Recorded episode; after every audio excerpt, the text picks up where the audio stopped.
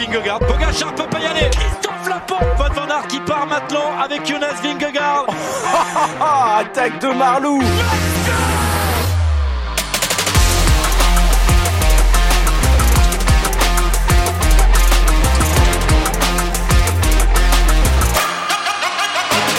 Bonjour, bonjour à toutes et à tous. C'est parti, ou plutôt, hola, qu'est-ce C'est parti pour les troisième et dernier Grand Tour de la saison. Euh, c'est quoi cet accent? François-Pierre Noël, salut FP. Salut Guillaume, salut à toutes et à tous. Ouais, t'as fait un du franc espagnol, quoi.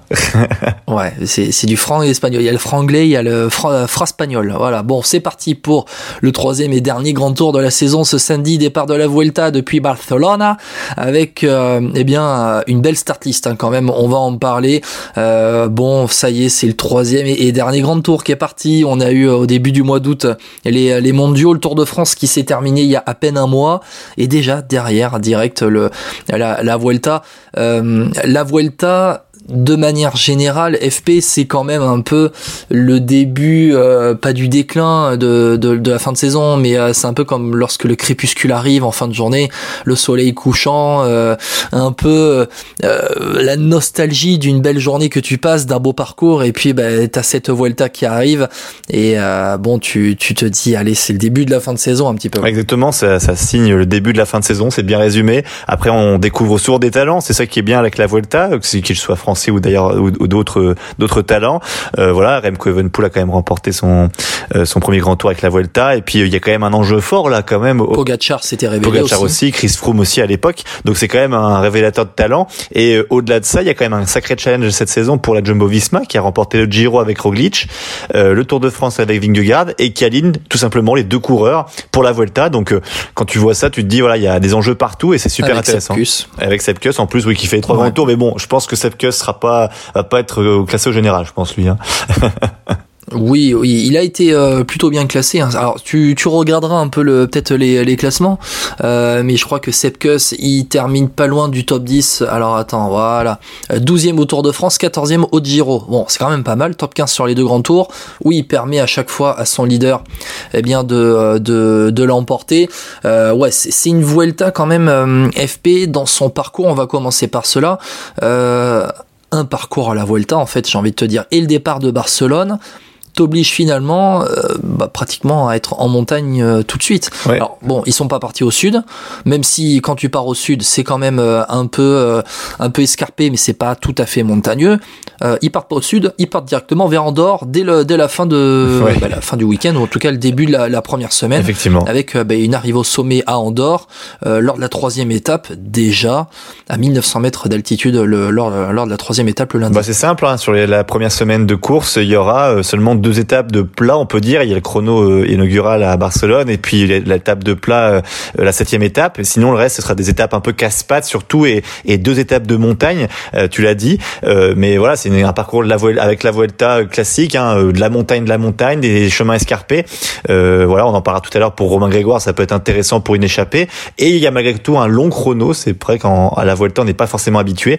Valladolid, hein, c'est, je crois, c'est 26 km. c'est à la dixième étape. Exactement. donc voilà un long chrono, 26 km. c'est quand même un chrono assez long. Moi, je parle de long euh, parce que bah, pour moi, plus de 20 km, ça reste un long chrono, je trouve. Ah, long chrono, c'est quoi? On a rarement plus de 35, non? C'est ça? 50 bornes. Ouais, mais 40 et 50, 40, C'est rare, 40, 50 bornes.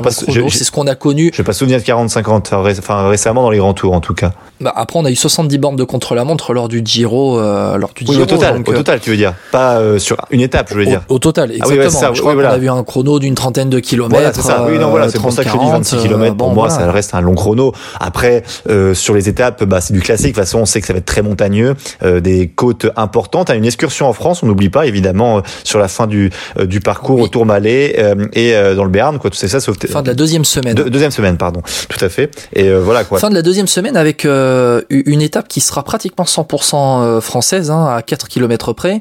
c'est la 13e étape. Ce sera le vendredi de la deuxième semaine, le 8 septembre, avec un départ de, de Formigal qui est juste en fait derrière la frontière avec le col du Portalet. Pour ceux qui connaissent un petit peu hein, dans, dans les Pyrénées, il y aura 4 km de montée entre Formigal et le sommet du Portalet et on va redescendre vers la Reims, la Reims là où, la, où avait gagné Jay Hindley lors du Tour de France et où Vingegaard avait posé sa première attaque. Et une fois que vous êtes à la Reims, en fait, c'est une descente entre le Portalet et la Reims. À la Reims, vous êtes au pied du col d'Aubisque.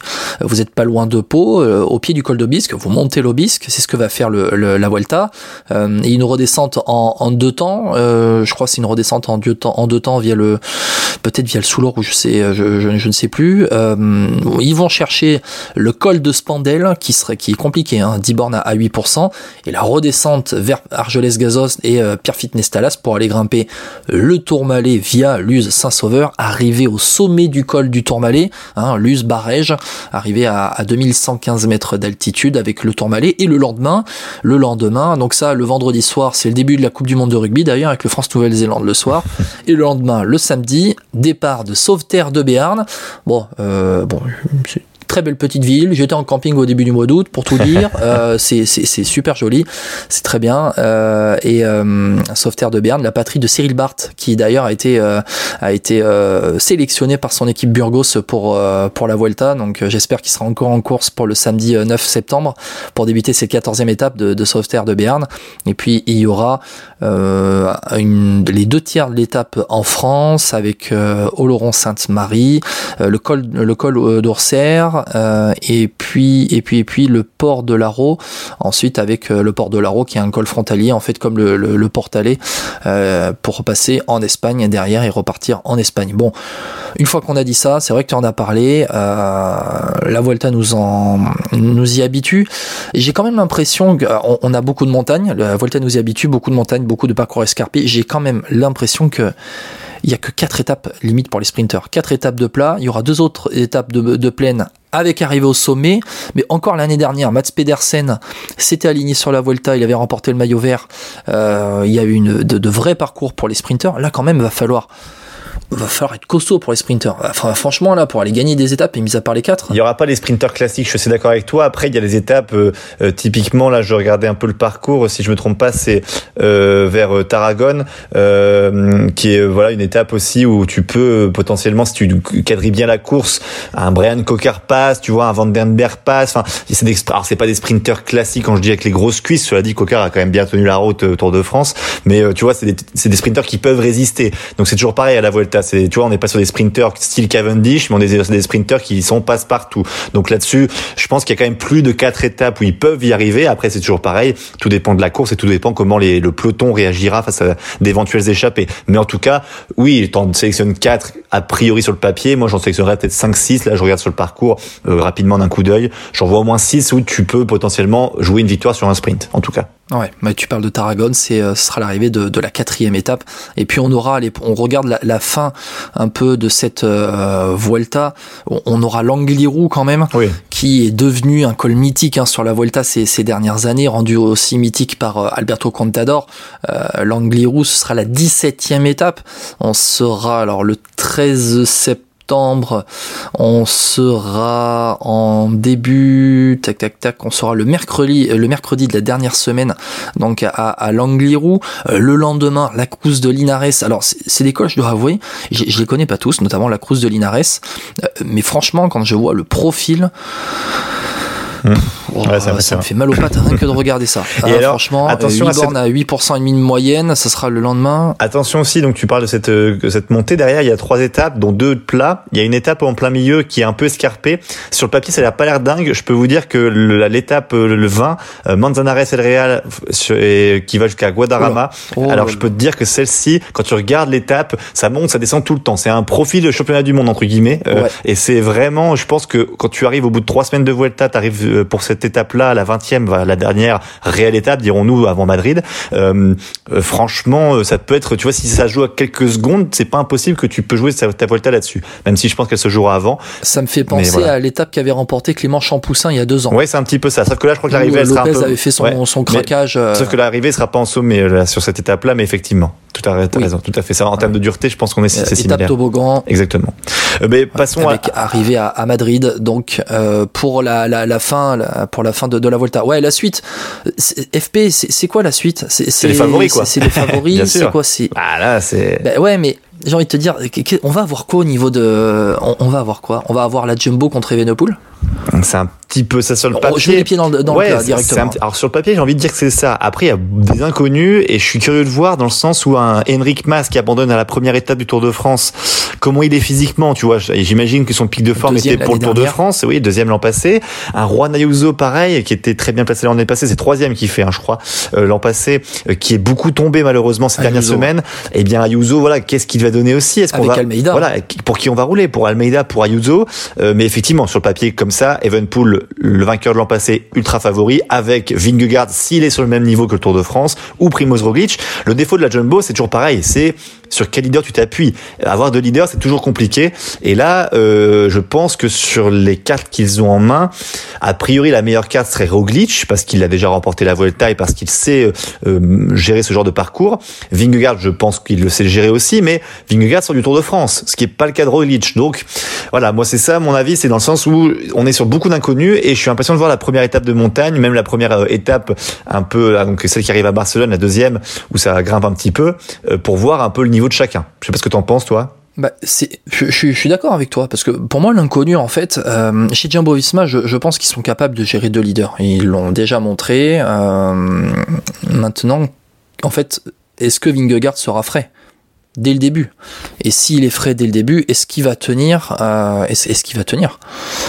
Bah pour moi c'est vraiment l'interrogation. Vingegaard euh, il va enchaîner un deuxième grand tour d'affilée comme ça. Primoz Roglic lui euh, depuis le Giro il s'est reposé. Il est frais comme un gardon. Il a montré je crois qu'il était sur le Tour de Burgos il y a quelques jours il a montré qu'il était en forme. Et puis Primoz Roglic en fait la Vuelta c'est, le c'est le grand tour qui lui va le mieux. Ouais, c'est vrai. il a, il, il a certes remporté le Giro, euh, il a certes remporté le, le Giro, on se rappelle, avec ce contre-la-montre la veille de l'arrivée, où il a un saut de chaîne, il se fait remonter, euh, il se fait pousser euh, dans la montée de- du contre-la-montre euh, par un sauteur à ski euh, slovène qui traînait par là, euh, qui est un, un ancien coéquipier. euh, et, et en fait, Roglic, avec son profil de puncher, de- d'excellent puncher aussi, ça, lui- ça lui va très bien. Alors maintenant, bah, c'est pareil. Evenepoel, Evenepoel, en fait, quand tu vois l'équipe qui l'entoure, tu te dis, mais il vaut mieux pas qu'il arrive quelque chose, quoi. Parce que là, Jumbo Visma, ils vont pas le louper. Ah non, ça c'est sûr. Et franchement, l'équipe qui est autour de Remco Evenepoel, je vais te la faire vite fait, la compo. Euh, Vervac, Cataneo, Badjoli, Hirt, Knox, Casper Pedersen, Peter Seri. Et la Jumbo Visma, Roglic, Vingegaard, Kus, Kelderman, Van Barl, Walter, Gesink, Tratnik. Ah ben par rapport à la Quick. Step, il y a pas photo et je pense qu'il y a même d'autres équipes que tu peux citer qui sont même meilleures en termes d'équipe hein, parce que Evenpool en tant que leader, je pense qu'il y a peu d'équivalent. Mais même euh, UAE. Ineos, UAE, tout à fait, je suis entièrement d'accord avec toi, j'allais les citer. Euh, pour moi, c'est déjà meilleur. Euh, j'allais presque te citer aussi la Bora sur le papier même si ça manque peut-être enfin je pars en, en montagne hein, mais euh, même la Bora est peut-être un équivalent à la Quick Step, tu vois. Donc euh, non non, euh, il y a et puis Oh non, c'est meilleur. En montagne, c'est meilleur que. oui, oui. que- je veux dire en termes d'équipe, Quick-Step. tu vois, en termes d'équipe, si on prend la globalité, pas forcément que la montagne, c'est toujours pareil. Mais en termes des, oui, effectivement, d'équipe, euh, t'as des sacrés coureurs. Donc, euh, et puis il y aura toujours les outsiders qui font dont il faut se méfier. Henrik Mas, on sait pas sur quel euh, physique il a. Euh, Alexander Vlasov aussi. il a- Enfin, c'est des coureurs aussi malgré tout qui peuvent euh, jouer les troubles faites. Et ça va être intéressant à suivre. Guérin Thomas euh, aussi, par exemple sur Iné chez Ineos. Euh, on est curieux de voir ce qu'il peut donner sur cette Volta parce qu'il a fait le Giro, il avait une grande forme sur le Giro. L'école lui convient un peu moins certainement sur la Volta que sur euh, euh, le Giro, je pense pour Thomas. Euh, et puis le rythme est différent, je trouve, sur la Volta que sur un Giro, où c'est plus tactique sur le Giro, je trouve, hein, personnellement, que sur une Volta. Euh, voilà, donc je suis curieux de voir et moi je mettrais plus une pièce sur un vainqueur jumbo que Evenpool. Surtout sur ce qui se passe en ce moment, surtout sur l'équipe qu'il a autour de lui, parce qu'il va vite être isolé, alors que la jumbo, on voit le rouleau compresseur que c'est, et c'est toujours plus difficile de rouler face à 3-4 gars d'une même équipe quand t'es tout seul, quoi. Même si c'est Remco. Alors on va encore nous dire, on va encore nous taxer euh, d'être anti Evenepoel dans Vélo Podcast. Ah non, mais- Parce que ça, les Belges, ils ont l'habitude de, de nous le dire. Hein, euh, vous inquiétez pas. On n'est pas anti Evenepoel, mais bon, on, on a entre entre Evenepoel et Roglic, on a les quatre derniers vainqueurs euh, de la Volta. Bon, voilà. Maintenant, Roglic, il a une, une, revanche à prendre parce qu'on se souvient quand même que Evenepoel remporte la Volta l'année dernière, mais Roglic abandonne sur chute. Euh, on se souvient, il y avait un sprint, euh, il y avait, c'était une arrivée en bosse, que Roglic avait fait le sprint pour la deuxième place derrière Mats Pedersen ce jour-là. Il termine, euh, ouais, c'est- il- non, il, il fait le sprint pour la victoire avec Mats Pedersen. Il chute lors de ce sprint. et il allait chercher des secondes de, de, de, Bonif. Il était deuxième du général. Il avait certes pris, et là, ça va être, à mon avis, la force de Remco Evenepoel, euh, ça va être sur le contre-la-montre. Ah oui, c'est ça, je suis d'accord. L'avantage du. Il est juste champion du monde. Il est champion du monde du contre-la-montre, Remco Evenepoel. Un très bon grimpeur, il l'a prouvé. Euh, Evenepoel doit aussi prendre une autre revanche de, de son côté. C'est euh, c'est la revanche du Tour d'Italie où euh, on se souvient que je, je crois qu'il abandonne le Tour d'Italie sur Covid. Mhm. Euh, Mais... Il me semble qu'il abandonne, il abandonne le Tour d'Italie sur Covid après après neuf étapes, après avoir euh, remporté. On se souvient, hein, il, il, remporte le contre-la-montre et euh, il le remporte bien comme il faut avec alors une seconde d'avance sur Guerin Thomas, mais il, il remporte le contre-la-montre en mettant 17 secondes à Roglic avec le Covid sur 35 km. Ouais, D'accord, c'est vrai. Mais la, moi, la curiosité. il va y avoir une revanche de chaque côté, mais. La curiosité, la tactique qui va être intéressante à suivre, c'est que Remco Evenpool sur le chrono qui arrive en plein milieu de la Vuelta, je crois que c'est la dixième étape, hein, si je me trompe pas. Euh, Remco Evenpool, imaginons, il prend le maillot rouge moi, au niveau de la jumbo, ce serait la meilleure tactique à faire. Laisser la Quick-Step bosser la première semaine, deuxième semaine du Tour euh, de la Vuelta, et puis derrière l'attaquer un peu comme Pogachar et voir comment Remco Evenpool réagit. Parce qu'on sait que Pogachar même lui a craqué sur le Tour de France il y a deux ans. Bah là comment ça peut se passer? Parce que vraiment je pense que s'il laisse travailler la quick step la quick step va être enfin va peut arriver épuisé sur la dernière semaine ou sur les on va dire sur à partir de la 15e étape. Et tu peux euh, faire ce que tu veux derrière. Parce que Remco Evenpool va falloir réagir hein, sur certains certains cols même le Tourmalet face à Roglic Vingegaard tout dépend de la forme de Vingegaard, mais ça peut être euh, une boucherie entre guillemets. Après Remco, c'est toujours pareil. Remco Evenpool, on est toujours curieux de savoir comment il se comporte en haute montagne. On l'a vu, on avait un début de réponse l'an passé, même s'il n'y avait pas Roglic sur la Volta, mais on attend toujours de voir. Cette année au Giro, vite fait. Ouais, mais au Giro, vite fait. Le problème, c'est qu'il a, dû euh. abandonner. Donc c'est Remco Evenpool, c'est beaucoup d'occasions manquées. C'est toujours pareil. C'est qu'en termes de preuves, oui, les, les classiques maintenant on a l'habitude, Liège-Bastogne-Liège, sur n'importe quelle course, on sait quand il s'aligne, il peut gagner. Championnat du monde. Voilà, tout à fait. Mais maintenant sur un grand tour, on a vu que la Volta. Alors oui, c'est encore la Volta cette année, mais on est curieux de voir sur les sur face à une adversité très forte comment il se comporte. Alors d'ailleurs, parenthèse, c'est pour ça aussi que Soudal Quickstep a, a recruté Michael Landa pour la saison prochaine, je pense. Ouais, on pourra parler de ça une fois dans, dans un, un, podcast transfert, ce qui se passe entre Ineos Quickstep, euh, ouais, ça crée, ça crée merdier aussi ça, mais oui, effectivement. bon, on, on, va, on va voir, on va voir ça un peu plus tard. Je referme la parenthèse. Jumbo Visma, on a beau ne pas les aimer, et tu as beau ne pas les aimer, FP. Euh, oh, ça va, je suis plus gentil avec eux maintenant. ouais, bah oui, bah ouais, bon, bon. Euh, non, mais ils, ils, sont quand même très bons tactiquement. On, on, a beau ne pas les aimer, ils sont quand même euh, excellents tactiquement tactiquement. Vingegaard à la fois dans une position attentiste, on a vu sur le Tour de France face à Pogachar en attaquant lorsqu'il sent que les ouvertures sont, là. Euh, et à la fois aussi dans le sens tactique à euh, soit écraser la course et rendre la course très très très dur comme l'aime Vingegaard, euh, soit en laissant le maillot à quelqu'un d'autre euh, lorsque lorsque c'est le moment quoi. Euh, Lorsqu'ils l'ont laissé notamment à Jay Hindley euh, sur le sur le Tour euh, cette année.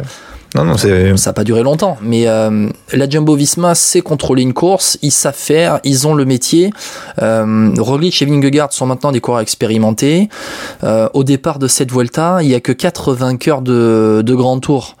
Il y a Roglic, Vingegaard, il y a Evenepoel et il y a Guerin Thomas. Oui, c'est vrai. Non, euh, là-dessus, je, suis, je te rejoins assez. Après, la Jumbo, l'avantage, c'est aussi la force qu'ils ont euh, avec les coureurs euh, à côté, les équipiers, en fait. C'est que si tu retiens même Roglic, Vingegaard, t'as quand même Kuss, Kelderman, Van Barl, Walter, Gessing, Tratnik. Enfin, on est sur des coureurs quand même, ça, ça roule fort et ça roule même en montée. Ouais, exactement. C'est, c'est impressionnant. Hein, on a eu la même. Alors, il y a un élément de réponse à mon avis dans la bataille euh, Roglic-Vingegaard contre Evenepoel.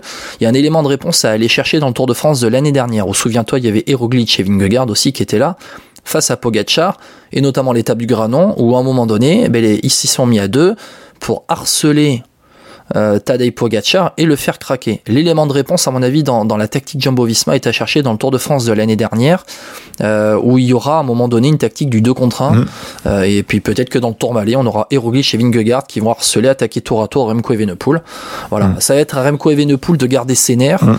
d'être euh, très fort mentalement et euh, de chercher la bonne roue. Alors j'ai envie de te dire, chercher la bonne roue. Si Evenepoel fait tout péter d'entrée dans la Vuelta, on va vite voir entre Roglic et Vingegaard qui sera le plus en forme. Il y a peut-être de ça aussi. Effectivement. La tactique pour Evenepoel, c'est de, c'est de tout faire péter directement euh, pour voir qui est le plus en forme. On va voir ça. Voilà, on va, on va voir, on va voir. Je crois qu'on en a parlé assez hein, de, Oui, je pense de cette bagarre, mais c'est vraiment ce qui va nous, nous animer pendant pendant cette Volta. Si tu si tu devais citer, alors on va dire, euh, s'il y a un Roglic ou Vingegaard ou Evenepoel qui n'est pas sur le podium, qui tu citerais euh, pour être, euh, allez, on va dire à cette troisième place sur le podium, en tout cas cette troisième personne, peu importe la place, qui accompagne euh, l'un des, cadors Ah, annoncés. Je t'aurais annoncé Ayuso parce que j'aimais beaucoup ce qu'il faisait cette saison, euh, même s'il a eu quelques difficultés. Malheureusement, il a beaucoup chuté, donc j'ai peur que ce soit pas son année euh, sur la sur la Vuelta. Mais je vais dire Enric Mas parce qu'Enric Mas, voilà, il est, il, sur voilà, genou aussi. Enric, Enric Mas qui blessé au genou. Tu parles de ou Ayuso Pardon.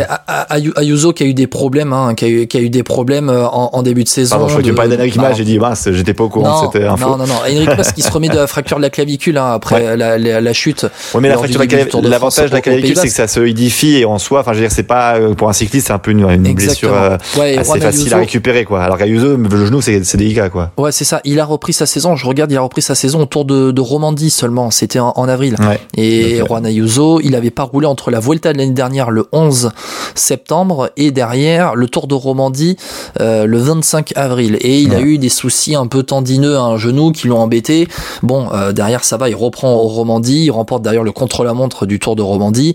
Il fait deuxième du Tour de Suisse dans les conditions qu'on connaît. Après une petite pause, il fait des, des courses espagnoles où il est pas mal. Et d'ailleurs, je crois qu'il chute Ouais. hein, sur une course Oui, espagnole à un moment donné. il chute- il chute plusieurs fois et assez sévèrement. Donc c'est là aussi il va falloir qu'on voit comment il a récupéré aussi Ouais. parce que des chutes c'est jamais anodin et surtout dans les conditions dans lesquelles il a il a chuté. Mais je dirais Enric Mas. Et toi tu penses à qui euh, comme un peu outsider euh, surprise en tout cas? Bah, Henrik Mas, c'est quand même le coureur qui euh, est le plus régulier sans avoir gagné euh, sur un grand tour. La Vuelta lui réussit très bien, il a l'expérience, il a une revanche à prendre sur le Tour de France, il a terminé deuxième de la Vuelta l'année dernière. On a le duo Ayuso Almeida à la UAE qui a fait troisième et cinquième de la Vuelta l'année dernière, donc qui sera très Ouais, dangereux. et, et quand tu regardes l'équipe UAE, euh, Solaire, Jevine pour les accompagner, euh, moi Ouais, je veux bien avoir les mêmes. hein. c'est costaud. Hein. Un Jevine, euh, l'année dernière, il était chez De Koninck, Alpecin, Alpecin. Oui, était. c'était l'an passé, je crois. Oui, tout à fait. C'est l'année dernière Oui. où il remporte deux Tout étapes. euh, Il remporte deux fait. étapes avant d'abandonner, je crois. Euh, donc bon voilà, Jevine, on sait pas aussi. Hein, Peut-être que Jevine sera le troisième larron euh, de cette euh, équipe euh, de cette équipe UAE. Donc euh, ça va être à voir. Si je descends un petit peu, allez, on va dire, euh, si je descends un petit peu, je regarde un peu les, les différents favoris qui, qui sont là. T'as un Romain Bardet qui, euh, lui, euh, pff, bon, Bon, ouais, Romain Bardet, plus chasseur, chasseur d'étapes, je dirais, plutôt que, ouais. Ouais, exactement. Plus un chasseur d'étapes, on, on va voir. Euh, allez, Total Energy, j'ai envie de voir Steph Kras. Bon, il a abandonné sur chute au Tour de France, il était bien placé en Ouais, il y a retrait. Buitrago, Euh, je- train de- à la je suis en train de faire Bahreïn, par défiler, exemple, hein. avec euh, Michael Voilà. Landa, tu tu as ces coureurs-là. Eddie Dunbar à la Alexander exemple. aussi, hein, chez oui, on a cité Vlasov tout à l'heure, effectivement. Alexander Vlasov à la, à la, à la Tout. Bora, où tu auras un Sian Louis de Broc euh, avec Sergio Higuita aussi. Eddie Dunbar chez la Jayco, par exemple, qui a été au Giro, euh, qui a fait un très bon Giro, par exemple, aussi, hein, à citer, je trouve. Euh, On oublie souvent Eddie Dunbar, mais. Tu auras forcément, à mon avis, euh, la, la Groupama FDJ avec Lenny Martinez qui est attendu. Ou Michael Storer, effectivement. Alors, euh, euh, on peut passer bah, aux Français. C'est une très belle transition. Euh, qui est sur le départ, qui même part à, à Tudor l'année prochaine. Euh, mais euh, oui, alors bah, pour parler des Français, moi la grande attente que j'ai, alors on parlera un peu des autres aussi, mais c'est la classe biberon de la FDJ en fait, qui, euh, je trouve fait une, stratégie intelligente en envoyant Romain Grégoire, Lenny Martinez, euh, deux de ses plus grands talents de la, Conti euh, l'an passé, qui ont signé pro cette saison. Il y a Samuel Watson, Germani et Lewis Aski, qui étaient déjà là depuis un an, qui sont envoyés sur la Vuelta. C'est des coureurs qui ont fait leur preuve cette saison dans des courses un peu pas World Tour, donc d'une moindre un peu importance, mais qui ont quand même bien scoré. Romain Grégoire vient de remporter Tour du Limousin. Lenny Martinez, le Mont Ventoux Challenge en juin. Franchement, maintenant j'attends de voir. Je lisais dans les, au niveau de la FDJ qui s'attendait pas à gagner en World Tour tout de suite. On peut se montrer ambitieux quand même. Je trouve que des coureurs comme Romain Grégoire et Lenny Martinez, même s'ils remportent pas de victoire, il faut qu'ils fassent exploser cette course. De toute façon, il n'y a pas de pression, il n'y a pas d'attente. Donc euh, franchement, ils ont tout à gagner, honnêtement. Je, pense que hum, Romain Grégoire hum, aura peut-être un peu plus de, liberté euh, parce que tout simplement Romain Grégoire a un profil de coureur où euh, il sera un peu moins attendu en haute montagne. Et dans les arrivées punchy, euh, dans les arrivées punchy sur la Vuelta, moi je le vois remporter une étape euh, au moins. très intéressant à voir. Et Lenny Martinez, en fait, je pense qu'on va voir le Lenny Martinez qu'on avait vu euh, autour de Catalogne, souviens-toi, au printemps au mois de mars, où il avait fait notamment sixième à Loport, il avait fait douzième du général. Euh, pour moi, s'il fait régulièrement des top 10 en haute montagne avec, euh, allez, on va dire un top 10, top 15 au général, ça va être très intéressant à voir. Euh, et puis en fait, ça va être la capacité aussi de prendre à prendre de la caisse sur trois semaines. Là, ça va être autre chose maintenant pour Lenny Martinez. Et euh, j'ai lu, lu ça, je ne sais plus où, euh, je ne sais plus où. J'ai, lu ça il y a quelques jours à peine cette semaine. Et, et c'est un, en fait, c'est un crash test aussi, aussi pour la, la Groupama FDJ, parce qu'en fait, c'est toute une stratégie d'équipe, toute une politique de recrutement et de formation qui va être euh, passée au test euh, euh, pendant cette Volta. On a misé finalement sur peu de transferts, euh, euh, sur, peu de transferts, et on a misé sur euh, des gamins qu'on forme pour aller au plus haut niveau. Et là, en fait, c'est le début, c'est la mise en avant en fait de, tous ces gamins qu'on a formés Grégoire, Martinez, Germany, Watson, Aski. Clément Davy, il me semble aussi, mm. en plus de Rudy Mollard et Michael Storer pour les accompagner, qui vont être des animateurs de colo, on va dire, pour, pour ces deux-là. Euh, ça va être vraiment, vraiment être un test, hein, parce que que va donner cette jeunesse à la Vuelta euh, Est-ce que ils vont réussir? Est-ce qu'ils vont complètement se rater? Il faut pas qu'ils se mettent trop de pression. Hein. Lenny Martinez, bon, Lenny Martinez, on a essayé de l'avoir. Enfin, on va, on va dire les coulisses, on a essayé de l'avoir avant, euh, avant la Vuelta. Il était dans les préparatifs de la Vuelta. On l'a laissé tranquille. Il nous a dit bon, voilà, je, je, ça, euh, je, je, je, suis en train de préparer tous mes affaires. Je vais y aller et tout. Bon, voilà. Donc on remercie Lenny Martinez d'ailleurs. On va te suivre de très près, Lenny, qu'on avait eu après le Tour de, de Catalogne. Et tu le sens. De toute façon, tu, tu le sens les deux. Ils sont ils, se mettent pas le ils se mettent pas la rate au corbouillon comme j'ai l'habitude de dire. Mmh. euh, ils, ils, stressent pas trop quand même. Non. Ils stressent pas trop. Et Lenny Martinez il a tout à gagner. Romain Grégoire a tout à gagner aussi. ils ont rien à perdre Puis ils ont déjà fait ils, ont, déjà fait les résultats qu'il faut cette saison pour une première année World, euh, World Tour enfin première année avec la, la, la grande FDJ ouais, quoi. professionnel exactement parce que, parce que quand tu vois qu'ils remportent les 4 jours de Dunkerque le Tour du Limousin du côté de Grégoire et que le Mont Ventoux Challenge plus des très bons résultats sur des épreuves World Tour euh, donc de, de, tour d'une semaine pour Lenny Martinez Dauphiné très bien, très bien aussi donc euh, voilà, y a, moi je trouve que l'année est déjà réussie, donc c'est que du bonus. Après, juste pour aller ailleurs qu'à la FDJ, parce qu'on fait un gros focus là-dessus, je suis curieux, je suis curieux de voir aussi le, le, leadership de Kevin Vauclin sur euh, chez Arkea, parce qu'on attendait beaucoup de lui euh, en début de saison. Il a été diminué par une maladie sur le Tour de Romandie, et là il revient. Alors dans quelles conditions physiques ce sera à voir aussi, mais il y a un gros chrono. On sait que Vauclin fait partie des coureurs français bons chrono aussi. il grimpe plutôt bien, à voir comment ça se passe. Donc je suis curieux de voir ça. Et puis je rajouterai Hugo Page également. Et il a l'air d'avoir bien repris, hein.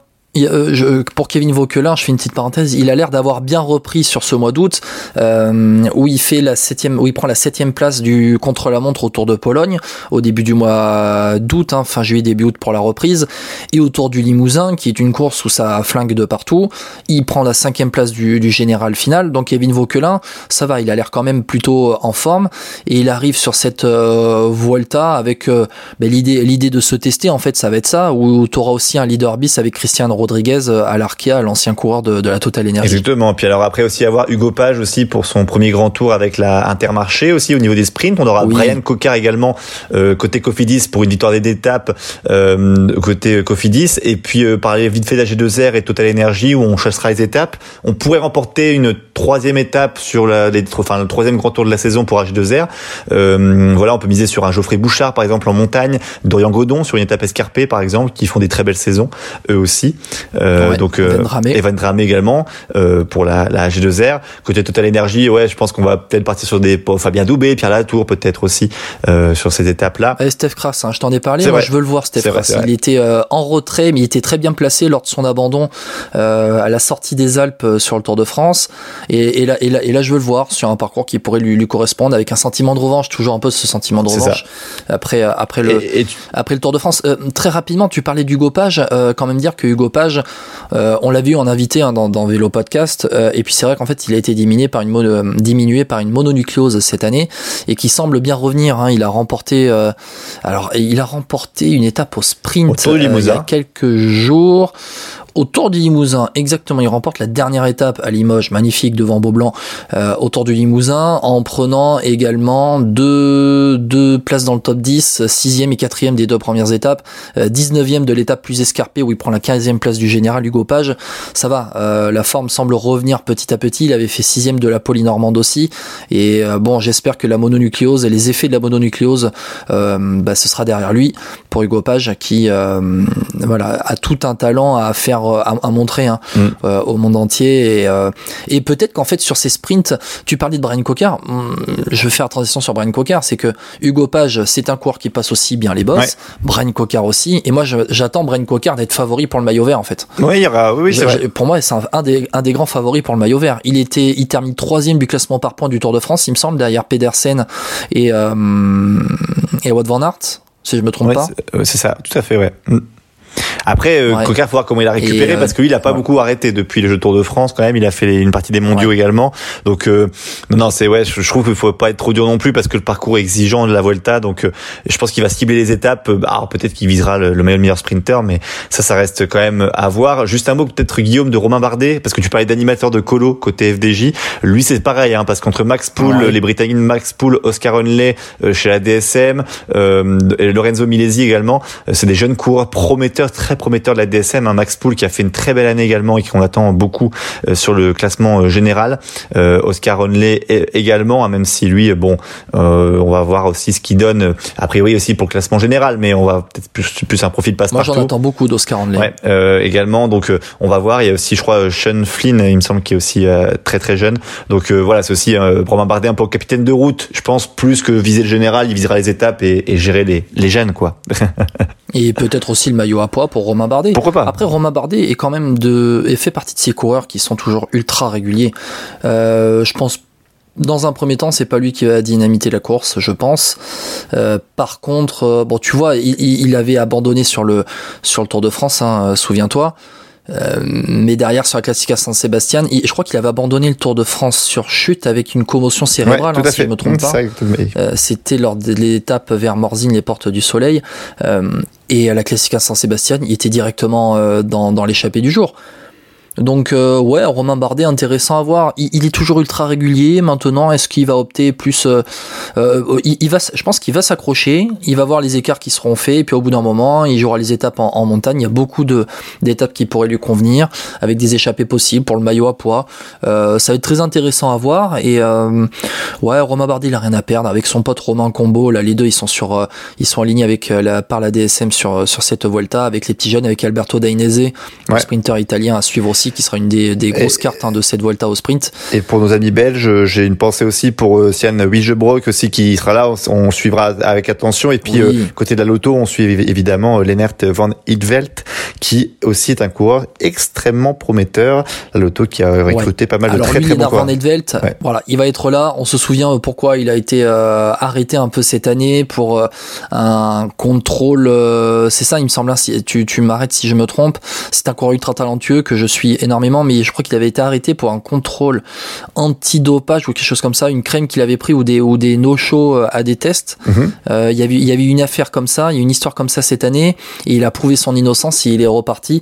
Et Lennart Van Edvelt, c'est vrai que c'est un des coureurs euh, belges très talentueux sur, sur les courses par étapes. Il, a, il vient d'avoir 22 ans là au mois de juillet, et sincèrement, ouais, ça va être intéressant de, de le voir. C'était un, spray nasal à l'époque, c'était un spray nasal pour Van Edvelt. Voilà. Voilà, c'est un prénasal exactement. Il a prouvé son innocence derrière, il est reparti. Ça lui a bouffé un petit peu la, saison. C'était sur cette saison-là 2023. Hein, euh, euh, c'était au printemps, il me semble. Euh, et derrière, après, bon, il va faire 15e du Tour de Pologne là, fin juillet début août. Au mois de juillet, il prend la deuxième place du Sibiu Tour en, Roumanie. il a prouvé le circuit continental. Dans le circuit continental, maintenant, on va attendre de lui qu'il prouve, eh bien, dans le circuit euh, international, World Tour. C'est ça qu'on attend de, de Lennart Et c'est ça qu'on attend de la Volta, quoi, de nous faire découvrir ces jeunes talents qui seront demain sur le Tour de France, en tout cas, ou sur le Giro. Comme si Yann de Brock. Exactement, ouais. Et de Brock, il y a un an, il remportait le Tour de l'avenir. Ouais. c'est vrai. Et euh, Tour de l'avenir qui se déroule cette semaine. Et, derrière, maintenant, et maintenant, Brock, il est euh, aligné sur la Vuelta. Moi, sincèrement, je, je, vais terminer sur ça. J'ai hâte de voir Brock avec Grégoire et Martinez ensemble en course. Je pense que les trois, euh, ce sont des rivaux. Des, en fait, ce sont des éternels rivaux au niveau junior. Euh, éternels rivaux euh, chez les juniors. Ils se lâchent pas d'un, pas d'une semelle sur les courses auxquelles ils participent ensemble. Les, les, courses à laquelle ils participent ensemble et et en fait, c'est aussi des, des, ce sont aussi des repères pour eux. Ils sont de la même génération, du même âge. Mm. Ils se regardent, ils se jaugent un petit peu. Ils sont potes.